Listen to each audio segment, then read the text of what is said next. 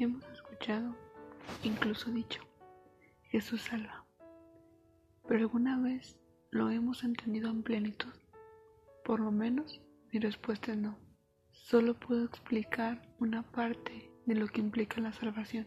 Mi entendimiento es limitado a comparación de la palabra, incluso más limitado aún cuando la palabra salvación se encuentra ligada a Cristo. Pero puedo decir que Jesús me salvó. Incluso cada día me sigue salvando. ¿Y de qué salva? Me salva de mi propio yo. Cada instante me salva de morir, de morir sin servirle. Me sigue dando vida eterna, aun cuando no sé caminar en perfección delante de Él. Pero esa salvación que nos ofrece en la cruz me da la opción de arrepentirme y poder ser perdonada. Perdonada por el único que tiene el poder de hacerlo. Tu salvación me da la oportunidad de no pasar la eternidad en el infierno, sino compartir la gloria en su presencia.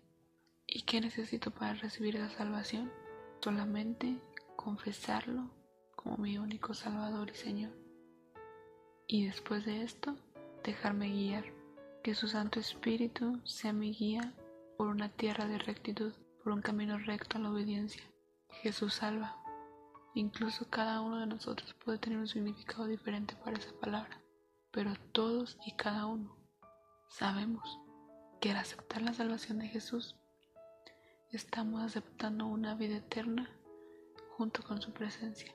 Fácil probablemente no sea, suena sencillo, pero forjarnos en el camino, dejarnos guiar por el Espíritu Santo, eso es lo que nos lleva a poder conocer la salvación.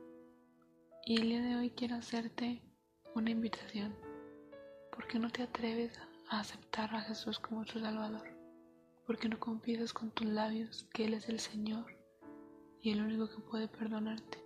Cuando esas palabras salen de nuestra boca, incluso de nuestro pensamiento, y creemos en nuestro corazón que Dios levantó a Jesús entre los muertos para salvación y perdón, podemos recibir la salvación, podemos recibir ese regalo de gracia que no se encuentra limitado a las obras que podamos hacer, que no se limita solamente a si somos buenos o no, así fallamos una o mil veces, sino que es por misericordia que alcanzamos ese regalo eterno.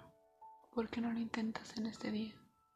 Nunca sabemos si el día de mañana sea demasiado tarde y Jesús siempre está con los brazos abiertos